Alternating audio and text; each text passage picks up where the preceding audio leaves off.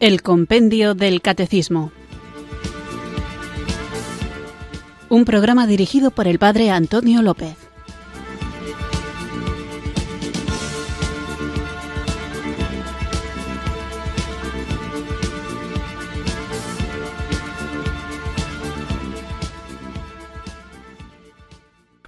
Buenas tardes, queridos oyentes de Radio María. Recibido un cariñoso saludo desde Irurzu, en Navarra, quienes sintonizáis una tarde más esta emisora de la Virgen, esta radio que cambia vidas, Radio María, para escuchar el programa El Compendio del Catecismo, nuestro espacio diario de formación católica en el que guiados por el libro El Compendio del Catecismo vamos conociendo en esta fe que nos salva, esta fe que tenemos que vivir, que debemos compartir y que tenemos muchas veces que defender. Tenemos que defenderla de los ataques que le vienen desde fuera, de los malentendidos que a veces se originan dentro e incluso a veces tenemos que defenderla de nosotros mismos. Mirad que el Papa Francisco ha llegado a decir que no es malo tener dudas de fe. Y ciertamente tener dudas es algo que no debe asustarnos. Tener dudas no debe asustarnos. Existe a veces una especie de ignorancia a propósito o de confusión a propósito de lo que son las dudas de fe.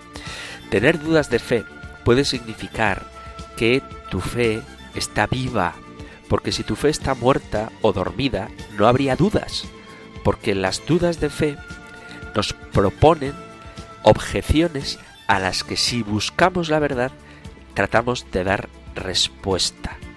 Por ejemplo, ¿qué es la Santísima Trinidad? ¿O cómo es posible que Jesucristo esté realmente presente en la Eucaristía?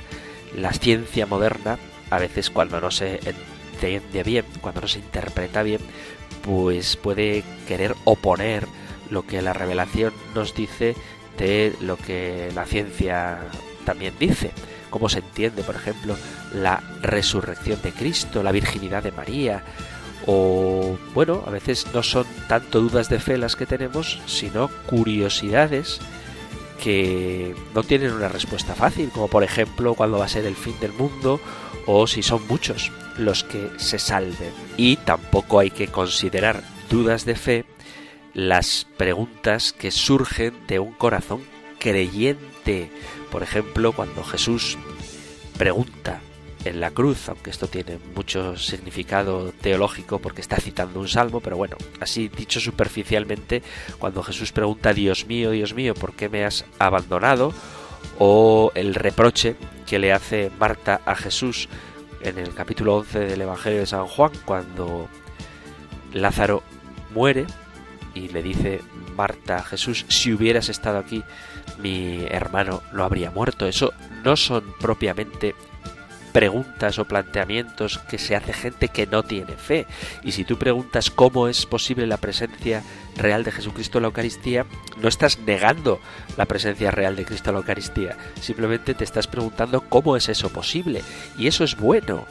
No hay que tener miedo a reconocer las dificultades que podemos encontrar a la hora de tratar de profundizar en nuestra fe. Todas las dudas o todas las curiosidades que se pueden ocurrir a cualquier cristiano están diciendo que creen en Dios, pero que esto no es tan sencillo. De hecho, Dios es más grande que nuestra cabeza. Y por eso la fe está siempre viva y operante y trata de encontrar respuestas y dar sentido a aquello que hemos aceptado en confianza en Dios que se nos ha revelado en su iglesia. La fe sí es compatible con las dudas sobre la propia fe. Las dudas no son una certeza antife. Las dudas son simplemente una conciencia de que hay cosas que no acabamos de entender. Por eso mi consejo, y esto es un consejo que yo sé que no todo el mundo comparte, cuando uno tenga dudas de fe, no tiene por qué pensar en otra cosa o simplemente tratar de enterrarlas en el olvido. Tenemos que enfrentarnos a ella y hacer frente al enemigo que nos suscita estas dudas de fe y tratar de vencer las dudas de fe con el estudio, con la consulta, con la reflexión y sobre todo con la oración. También es cierto que no debemos tratar de responder a las dudas de fe con el método científico, porque las verdades reveladas son de otro ámbito y no encajan con ese método tan cerrado de las ciencias físicas o de las matemáticas. Pero, repito, tener dudas de fe, sentir curiosidad, no es algo malo. Y creo que no es prudente simplemente pasar de ellas, como tampoco es prudente tratar de hacer que las respuestas a esas dudas de fe encajen en el método científico. ¿Qué tenemos que hacer ante las dudas de fe? Ponernos en manos de Dios, hacer oración, estudiar lo que la Iglesia enseña, consultar con quien puede iluminarnos y serenamente tratar de dar una respuesta que siempre tiene que estar orientada a la docilidad al Señor, pero como aquel personaje del Evangelio que le dice a Jesús ante su hijo enfermo, Creo, Señor, pero aumenta mi fe. Que por cierto he dicho que el hijo estaba enfermo, pero no estaba enfermo, estaba poseído.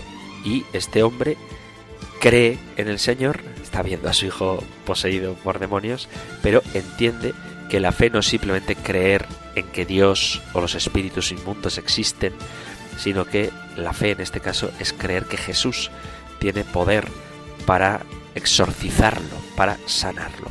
Por eso digo que las dudas de fe no son siempre oposiciones a la fe. Tú puedes poner en cuestión alguna verdad revelada, eso sería una duda de fe, pero también puedes aceptar esa verdad revelada y preguntarte cómo es posible. En este sentido serían más dudas sobre la fe.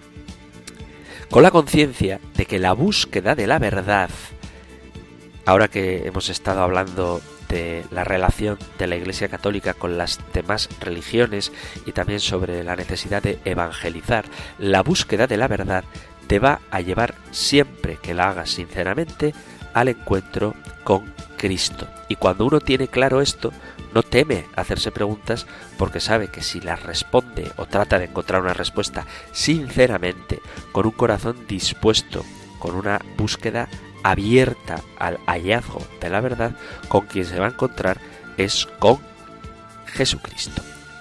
Mirad que hay una santa que es Santa Edith Stein, Santa Teresa Benedicta de la Cruz, que llegó a Dios a través de la filosofía, a pesar de que era tradicionalmente, familiarmente de religión judía, pero no profesaba la religión judía, en su búsqueda de la verdad se encontró con Dios. Y el Papa San Juan Pablo II, en su homilía de canonización de Teresa Benedicta de la Cruz, en su homilía de beatificación de Teresa Benedicta de la Cruz, sermón precioso, dice, el amor a Cristo fue el fuego que encendió la vida de Teresa Benedicta de la Cruz. Mucho antes de darse cuenta, mucho antes de darse cuenta, fue conquistada completamente por él. Al comienzo, su ideal fue la libertad.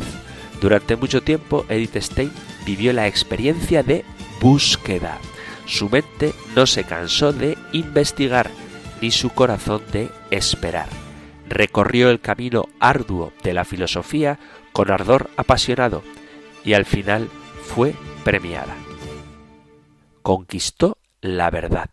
Más bien, la verdad la conquistó. En efecto, descubrió que la verdad tenía un nombre, Jesucristo, y desde ese momento el Verbo encarnado fue todo para ella. Al contemplar como Carmelita ese periodo de vida, escribió a una benedictina, quien busca la verdad, consciente o inconscientemente, se encuentra con Dios. Y el que nos guía hasta la verdad plena es el Espíritu Santo, así que ahora, antes de comenzar el programa, invoquémosle juntos.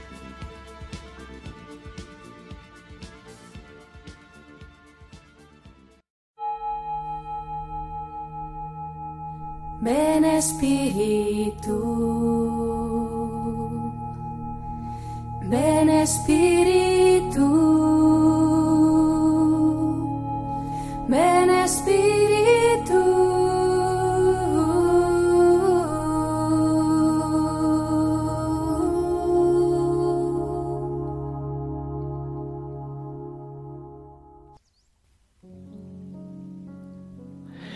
¿Quién eres tú? Dulce luz que me llena e ilumina la oscuridad de mi corazón. Me conduces como una mano materna, y si me soltaras, no sabría dar ni un paso. Tú eres el espacio que rodea mi ser y lo envuelve en sí. Abandonado de ti, caería en el abismo de la nada, de donde tú me llamaste a la existencia. Tú estás más cerca de mí que yo mismo, y eres más íntimo que mi intimidad. Al mismo tiempo, eres inalcanzable e incomprensible. Ningún hombre es adecuado para invocarte. Espíritu Santo, amor eterno, tú eres el dulce manantial que fluye desde el corazón del Hijo hacia el mío, el alimento de los ángeles y de los bienaventurados. Espíritu Santo, vida eterna, tú eres la centella que cae desde el trono del juez eterno e irrumpe en la noche del alma que nunca se ha conocido a sí misma. Misericordioso e inexorable, penetras en los pliegues escondidos de esta alma que se asusta al verse a sí misma. Dame el perdón y suscita en mí el santo temor, principio de toda sabiduría que viene de lo alto. Espíritu Santo, centella penetrante, Tú eres la fuerza con la que el Cordero rompe el sello del eterno secreto de Dios. Impulsados por ti, los mensajeros del juez cabalgan por el mundo con espada afilada y separan el reino de la luz del reino de la noche. Surgirá un nuevo cielo y una nueva tierra, y todo, gracias a tu aliento, encontrará su justo lugar. Espíritu Santo, fuerza triunfadora.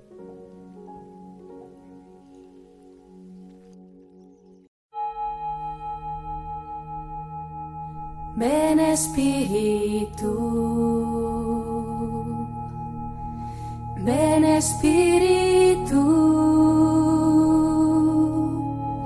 ven Espíritu.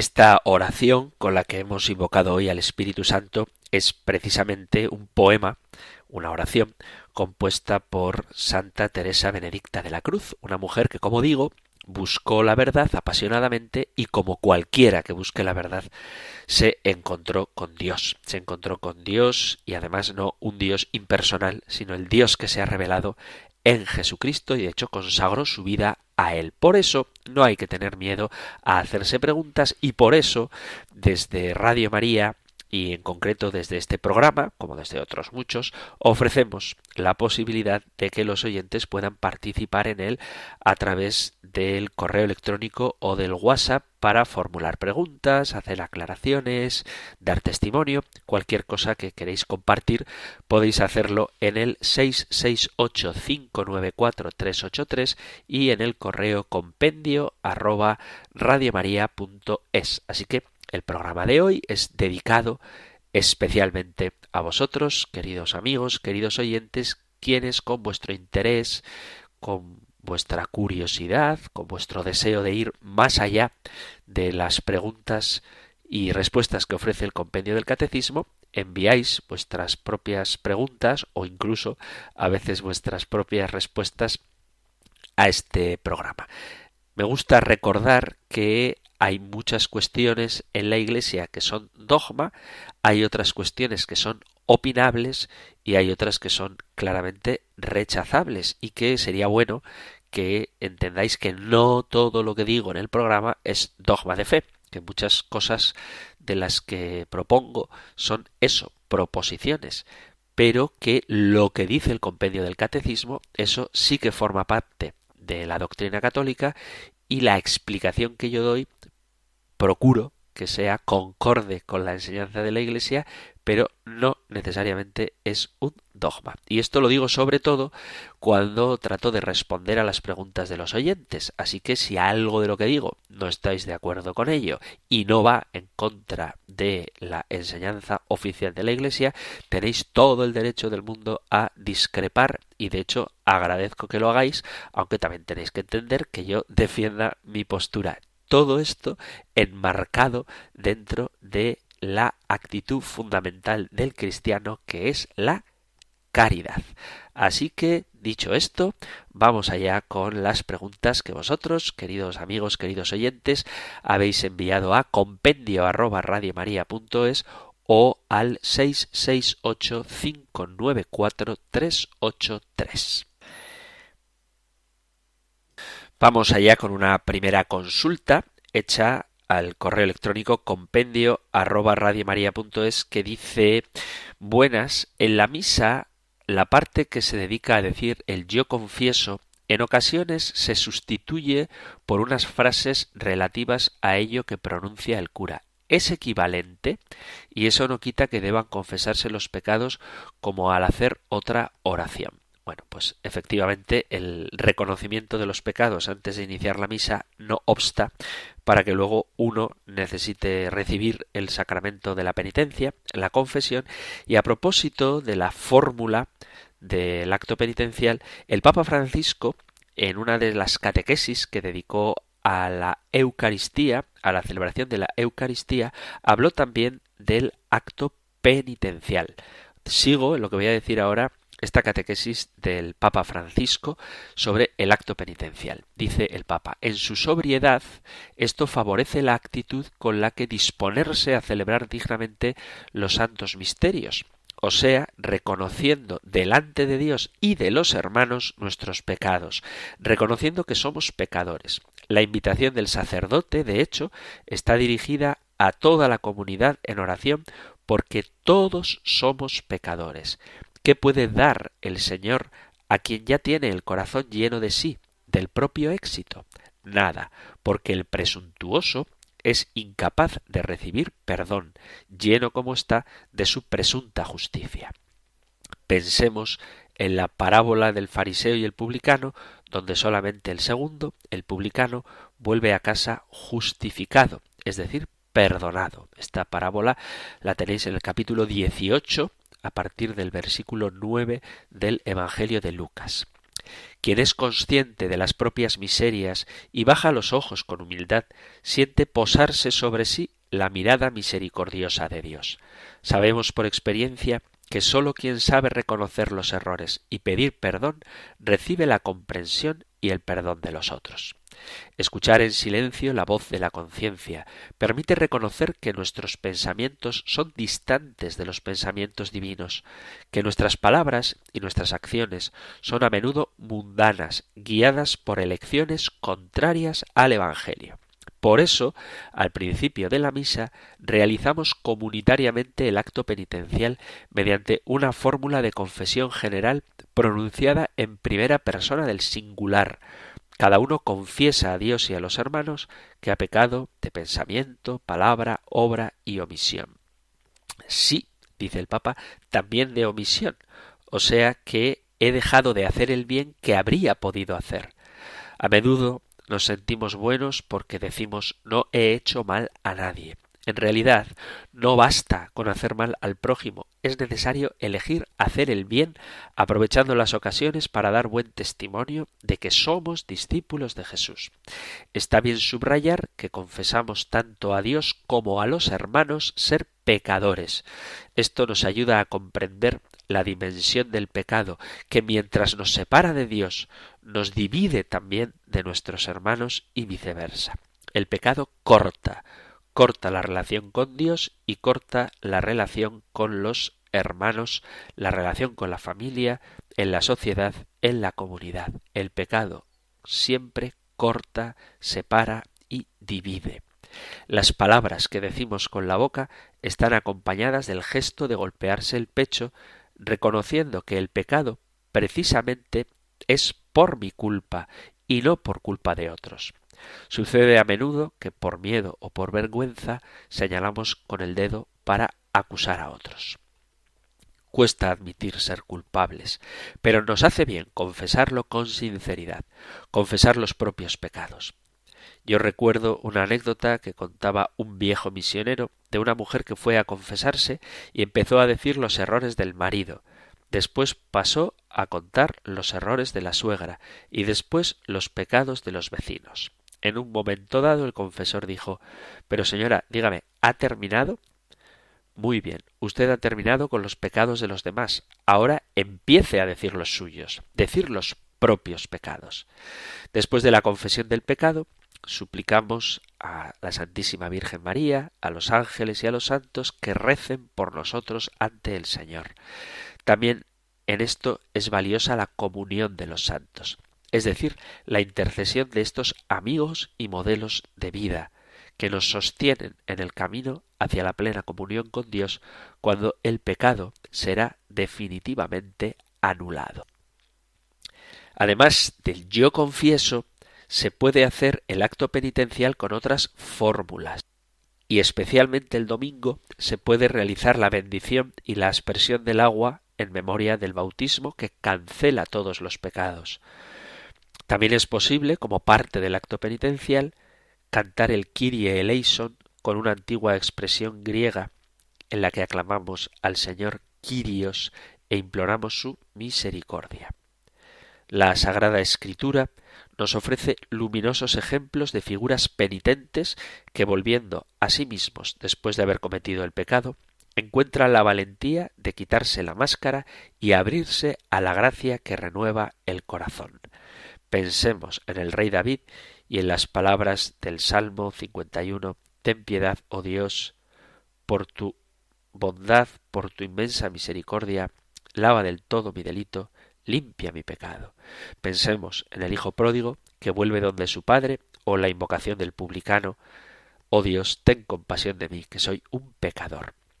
Pensemos también en San Pedro, en Zaqueo, en la mujer samaritana.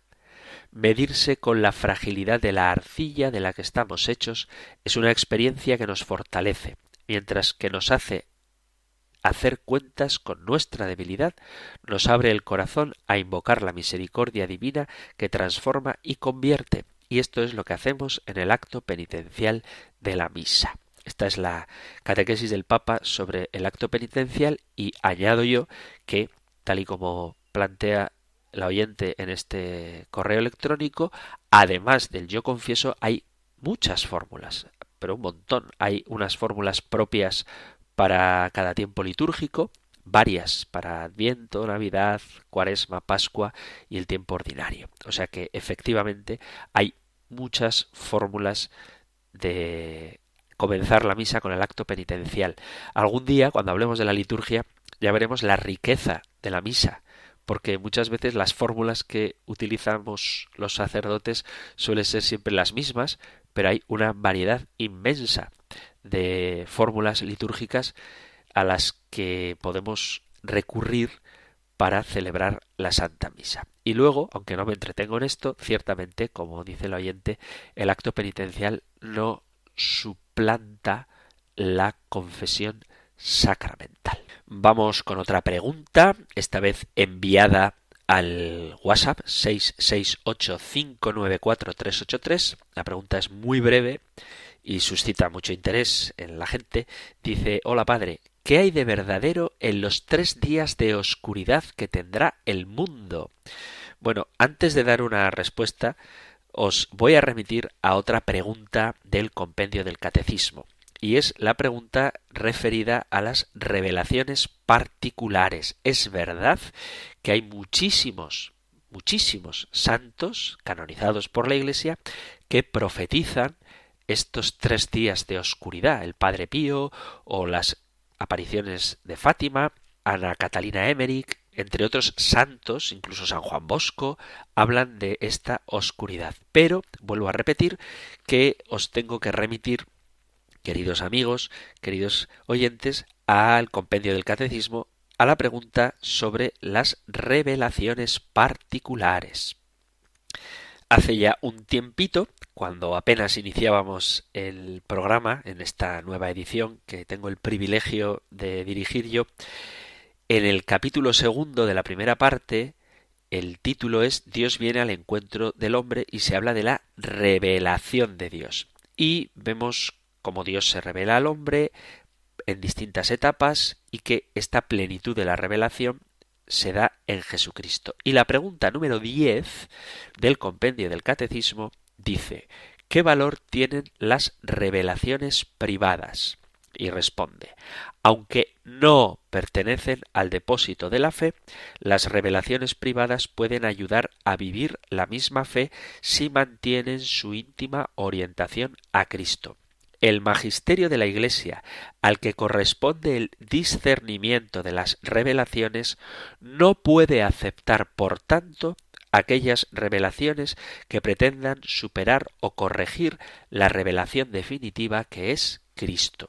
Y dedicaba todo el programa, os animo a que busquéis el podcast que encontráis en la página web de Radio María o en la aplicación del móvil de esta pregunta número 10 donde hablábamos de las revelaciones privadas. Es verdad que esto de las tres días de oscuridad no contradice la Sagrada Escritura, pero tampoco podemos aceptarlo porque en cierto sentido sí lo contradice. Vamos a, a ver qué hay de cierto en esto. Mirad, los tres días de oscuridad son una idea de que después de tres días de oscuridad llegará el fin del mundo, que habrá una gran angustia y una serie de cuestiones que muchas veces lo que hacen es meter miedo. Y esto está basado en los tres días de oscuridad que aparecen en el libro del Éxodo. En el capítulo 10, a partir del versículo 22, se dice Extendió pues Moisés su mano hacia el cielo y hubo por tres días densas nieblas en todo el país de Egipto. No se veían unos a otros y nadie se levantó de su sitio por espacio de tres días, mientras que todos los israelitas tenían luz en sus moradas.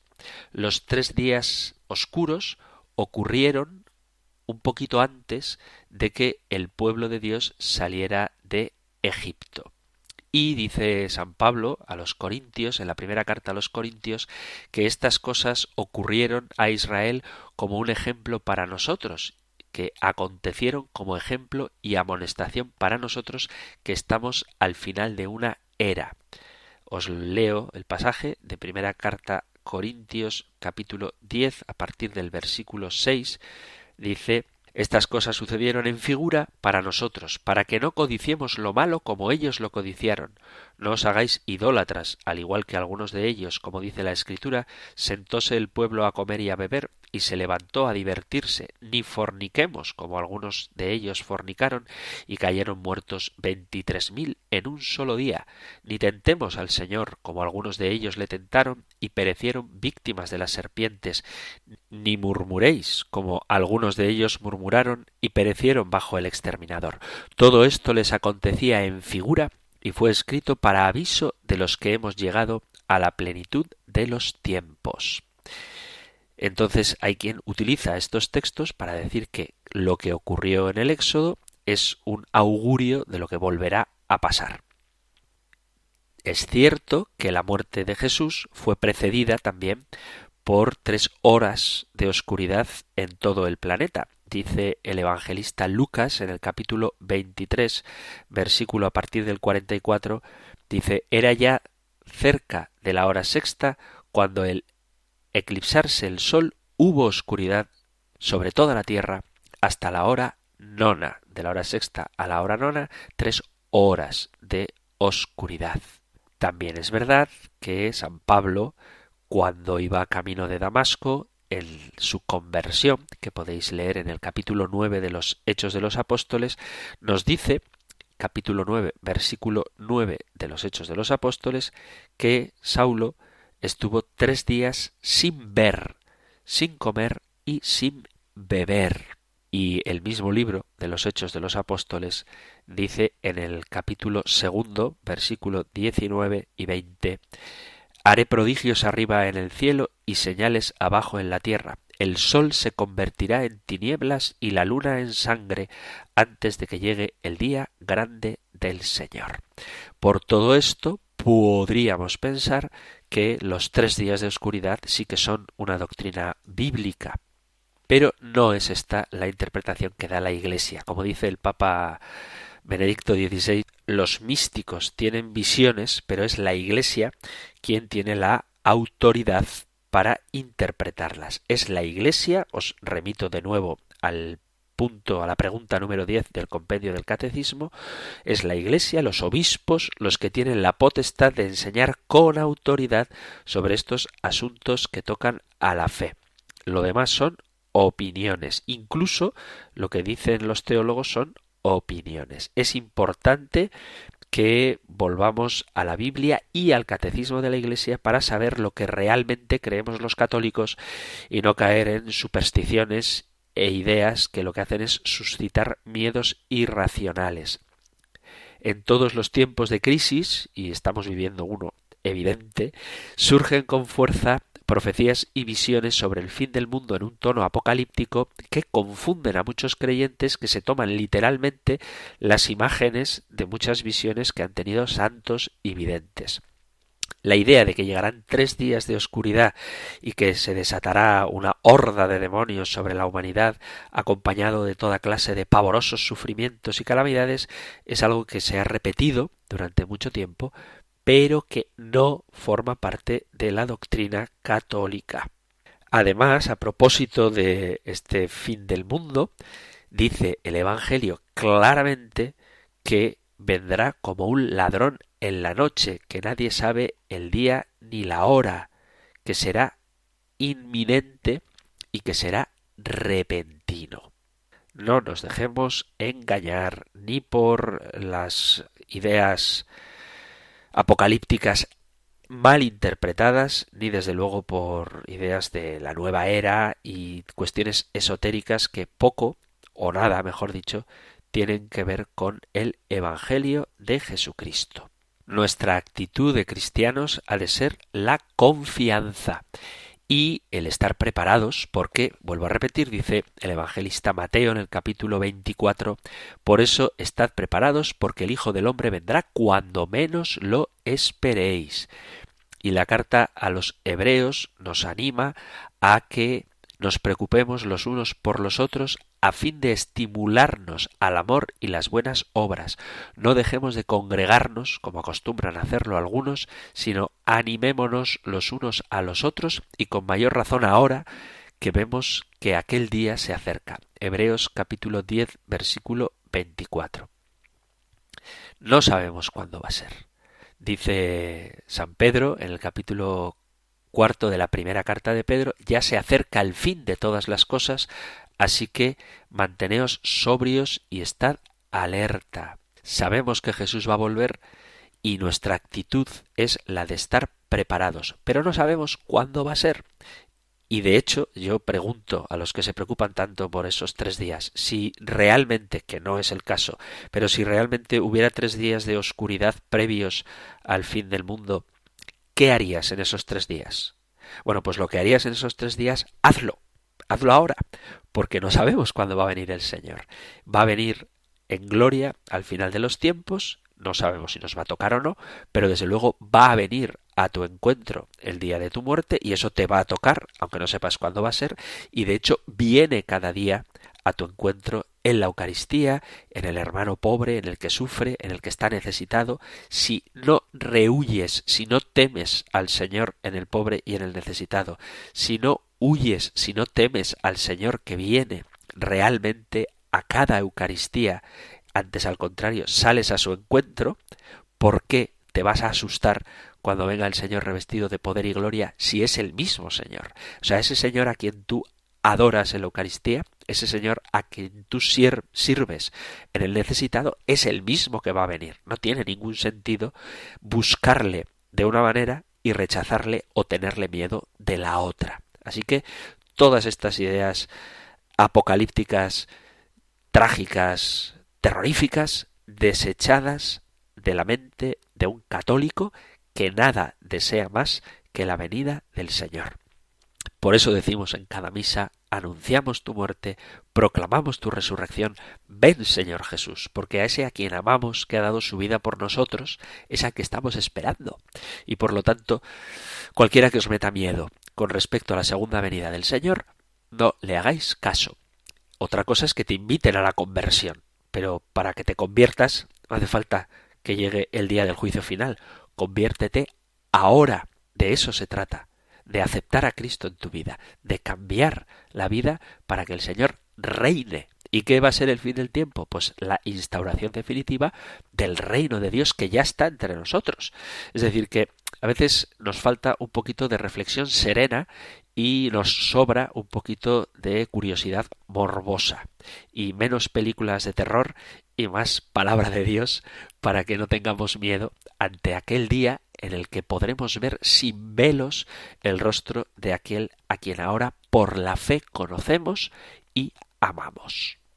Vamos a hacer una pequeña pausa musical antes de continuar con el programa y voy a poner una canción que seguramente todos conocéis y que seguramente todos la habéis cantado, en la que precisamente lo que decimos es ven, ven, ven, Señor, no tardes, ven, que te esperamos.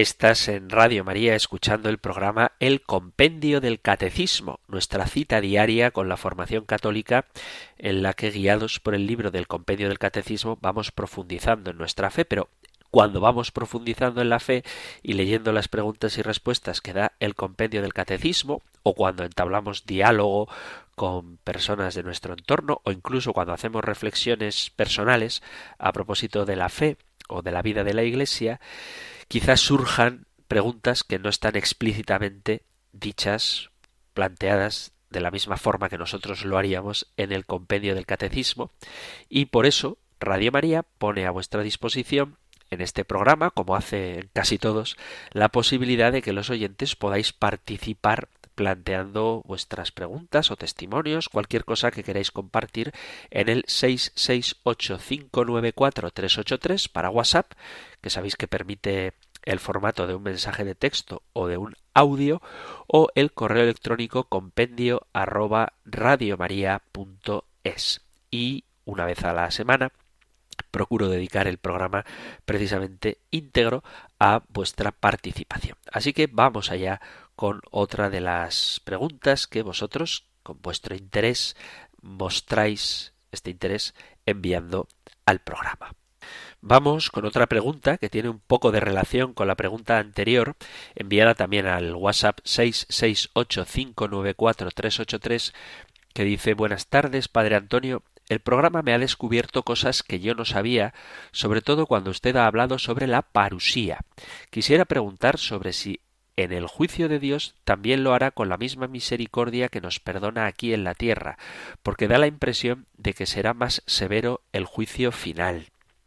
Mirad, yo no sé cómo va a ser el juicio de Dios, más allá de lo que la Sagrada Escritura nos dice, sobre todo acordaos del capítulo 25 del Evangelio de San Mateo. Venid a mí, benditos de mi Padre, porque tuve hambre, me disteis de comer, tuve sed, me disteis de beber, etcétera, o apartaos de mí, porque tuve hambre y no me disteis de comer, tuve sed y no me disteis de beber, etcétera. Y Santiago dice que el juicio será sin misericordia para el que no practicó la misericordia, pero el juicio final, el que nos va a juzgar es el Señor. La cuestión está en que mientras estamos en esta vida podemos convertirnos, podemos cambiar, podemos hacer obras de misericordia, podemos acoger la vida nueva que Cristo nos ha ofrecido y nos sigue ofreciendo, pero después ya no habrá tiempo para convertirse ni para arrepentirse y por lo tanto el juicio final no es más que una consecuencia de cómo hemos respondido nosotros a esa misericordia de Dios. Misericordia que se nos va a seguir ofreciendo, pero si no la has aceptado en esta vida mientras había tiempo, ¿por qué crees que la vas a aceptar después de muerto? Es decir, el Señor no cambia. Cuando te mueres el Señor es el mismo, igualmente rico en misericordia. Y tú tampoco cambias. Cuando te mueres eres el mismo que eras cuando estabas en vida. Y si en vida rechazaste la misericordia del Señor, pues después de muerto seguirás rechazándola igualmente. Entonces el problema no es que el Señor sea más o menos misericordioso en esta vida que en la otra. El Señor es el mismo. La cuestión está en que nosotros estemos dispuestos a acoger al Señor mientras tenemos la oportunidad de hacerlo o estamos en una actitud obcecada de rechazo al Señor, que repito, no cambia porque nosotros seguimos siendo los mismos después de muertos. Otra pregunta que envían también tiene algo que ver con la escatología, aunque no es propiamente sobre escatología, sino sobre San José, esta vez al correo electrónico compendio arroba radiomaria.es, un oyente dice que yo comenté que cuando Jesús descendió al Hades, a los infiernos, que no son el lugar de la condenación, sino el lugar donde los justos esperan la plena redención, obrada por Cristo, que el primero de los rescatados fue San José, y me pregunta este oyente si eso que dije de que San José fue el primero en ser rescatado del Hades es una idea mía o está en la Biblia. Bueno, pues no está en la Sagrada Escritura, es una idea piadosa que tiene sentido en tanto en cuanto que José, como padre adoptivo de Jesús, fue el que más vinculado estuvo a él. Conoció a Jesús mucho mejor que lo pudieron conocer Abraham, Moisés o el rey David, y que por lo tanto, por el cariño especial que Jesús le tenía a quien le educó, mientras daba sus primeros pasos en esta vida, pues es una idea piadosa, repito, el creer que el abrazo de redención que le dio Jesús a San José sería algo inigualable. Pero ciertamente no es algo que esté en la Sagrada Escritura, no es algo que está en la palabra de Dios, sino que es sencillamente una idea piadosa, pero que tiene mucho sentido, es perfectamente coherente con la relación familiar que Jesús y José tuvieron. El año de San José, desde el 2020 al 8 de diciembre de 2021, ha reflexionado mucho sobre la figura de este gran santo de quien tenemos muchísimo que aprender. Vamos allá con otra pregunta enviada también al correo electrónico compendio arroba y que también tiene que ver con la escatología. Ya veis, queridos amigos, que voy un poco lento a la hora de responder a las preguntas porque hay muchas, pero tened paciencia que todas o casi todas las que se pueden responder serán respondidas por el programa. Hay muchas cuestiones que a veces requieren un tiempo muy largo para responderlas y otras que todavía no hemos tratado en el compendio del catecismo y por eso, para no hacerme autosabotaje y no profundizar en temas de los que ya hablaremos más adelante, a lo mejor me retraso un poquito en contestarlas. Luego hay otras otras preguntas que son de índole personal y que procuro responder por el correo electrónico, también a modo personal, pero tened en cuenta que aparte del programa del compendio del catecismo tengo otras responsabilidades pastorales que hacen que me retrase un poquito o un poquito bastante a la hora de responder, pero tened por favor presente que aprecio mucho vuestra participación, que considero todas vuestras intervenciones, que agradezco vuestros mensajes y que trataré, como digo, de dar respuesta a cada uno de ellos. Digo esto porque la pregunta que voy a leer ahora, enviada a compendio arroba pues también es un poco antigua, pero viene bien recordar las cosas. Dice un oyente dijo en un programa que sólo habría dos venidas de Cristo, la primera y la segunda. En algunas revelaciones privadas se habla también de una venida intermedia que sería la venida de Cristo a los corazones, conversión de las gentes y reinado de Cristo sin ser venida externa o física con gloria manifiesta ni fin del mundo.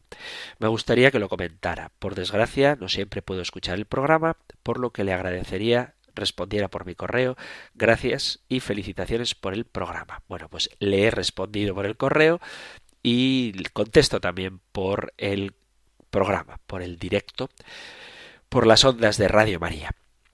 Cuando hablaba de la primera y segunda venida del Señor, desechando una tercera, era porque lo hacía en el contexto del arrebatamiento, donde algunos grupos, algunas sectas protestantes afirman que habrá un arrebatamiento donde el Señor se llevará al cielo a unos elegidos antes de la gran tribulación. Y decía, no lo repito todo, que eso no es una doctrina católica, que la palabra de Dios nos habla de la primera venida en carne, cuando el verbo de Dios se encarnó en el seno virginal de María, y de la segunda venida que será al final de los tiempos. Efectivamente, Cristo sigue viniendo porque, de hecho, nunca se ha ido la ascensión del Señor no supone la ausencia del Señor. Y por eso remito a este oyente y os remito a todos a la pregunta número 132 del compendio del Catecismo.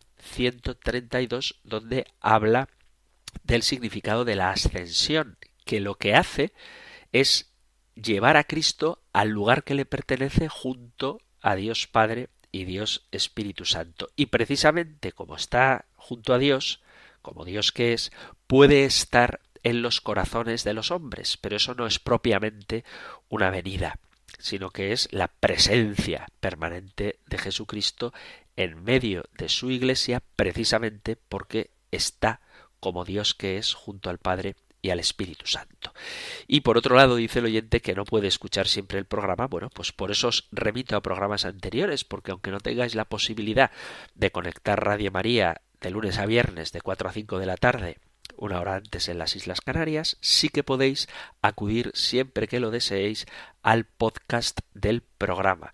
De una forma sencilla e intuitiva, la página web de Radio María o la aplicación móvil tiene a disposición de los oyentes los podcasts, es decir, los archivos, los audios de sus programas para que podáis oírlos cuando queráis y también está este programa de El Compendio del Catecismo. Y por eso os remito a la pregunta número 132. Jesús volverá, pero no se ha ido. Se fue en la ascensión, pero no se marchó, sino que lo que hizo fue ir al lugar que le pertenece junto al Padre y por eso puede estar siempre tal y como él ha prometido en el capítulo 28 del Evangelio de San Mateo, que está con nosotros todos los días hasta el fin del mundo. Y viene a nuestro encuentro, como decía hace un rato, en cada hombre y en cada acontecimiento, de manera especial en la Santa Misa, en la Eucaristía, para que podamos recibirlo. Vamos con otra pregunta muy breve, por eso como queda poco tiempo me atrevo a meterme en ella. Dice, buenas, cuando la confesión se hace dentro del confesionario, ¿el sacerdote también impone las manos?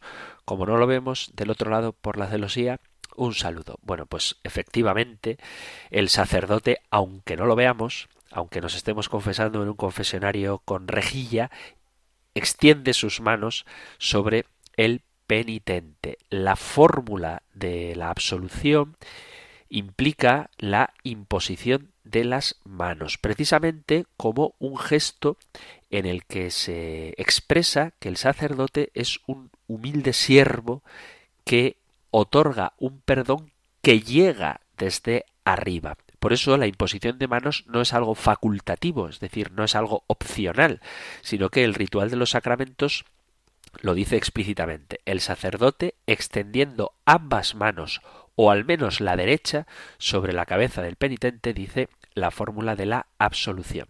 Es un gesto que nos hace recordar la invocación al Espíritu Santo y su acción santificadora. Por eso es muy importante que, aunque no lo veáis, sepáis que el sacerdote sí que está imponiendo las manos y lo ideal, lo perfecto, sería que el sacerdote de pie impusiera las manos mientras pronuncia la fórmula de la absolución, mientras que el penitente, si puede, está de rodillas, una expresión de que de lo alto viene ese perdón que humildemente uno acoge y pide cuando se acerca a la confesión. Así que, aunque no lo veáis, porque hay una rejilla por medio, el sacerdote sí que impone al menos la mano derecha sobre el penitente mientras pronuncia las consoladoras palabras de la absolución, pidiendo que sea el poder de Dios Padre por medio de su Hijo Jesucristo que derrama el Espíritu Santo para el perdón de los pecados. Y ahora sí, queridos amigos, queridos oyentes, hemos llegado al final del programa de hoy. Os doy las gracias siempre por estar escuchando el compendio del catecismo y gracias muy especialmente a aquellos que participáis en el programa enviando vuestras preguntas, vuestros comentarios, vuestras sugerencias. También quiero agradecer muy sinceramente los muchos mensajes de ánimo y felicitación que llegan al correo electrónico y que muchas veces no leo porque no sirve más que para compartir algo que muchos de vosotros queréis, que es felicitar por el programa y con todo mi corazón os agradezco mucho esas palabras de ánimo porque siempre viene bien saber que el programa llega a los oyentes y que os hace bien. Así que muchísimas gracias por los mensajes de felicitación, que aunque no los comparta en antena, los recibo con mucho gusto y que sea para mayor gloria de Dios y confío que esas felicitaciones vayan acompañadas de vuestra oración, que la necesito mucho. Así que todos los que sintonizáis este programa, recibid mi más conmovedor de los afectos y gratitud. Vamos a terminar. Antes os recuerdo que si queréis que siga habiendo estos programas dedicados a vuestras preguntas, tenéis que enviar las preguntas, aunque tenemos un buen acopio de ellas, pues nunca viene mal que sigáis mandándolas para que podamos entre todos crecer juntos en este conocimiento, en esta vivencia de nuestra fe que nos lleva a compartirla y cuando es necesario a defenderla. Termino ahora dándoos con muchísimo gusto la bendición del Señor. El Señor te bendiga y te guarde, el Señor ilumine su rostro sobre ti y te conceda su favor, el Señor te muestre su rostro y te conceda la paz. De nuevo, gracias por estar ahí, gracias por escuchar el compendio del catecismo y si queréis, volveremos a encontrarnos en un próximo programa. Un fuerte abrazo.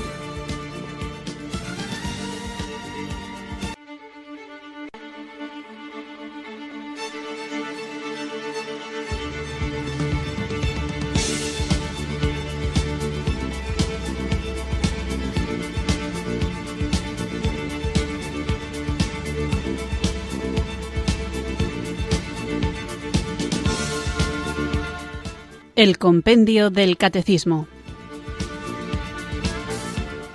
Un programa dirigido por el Padre Antonio López.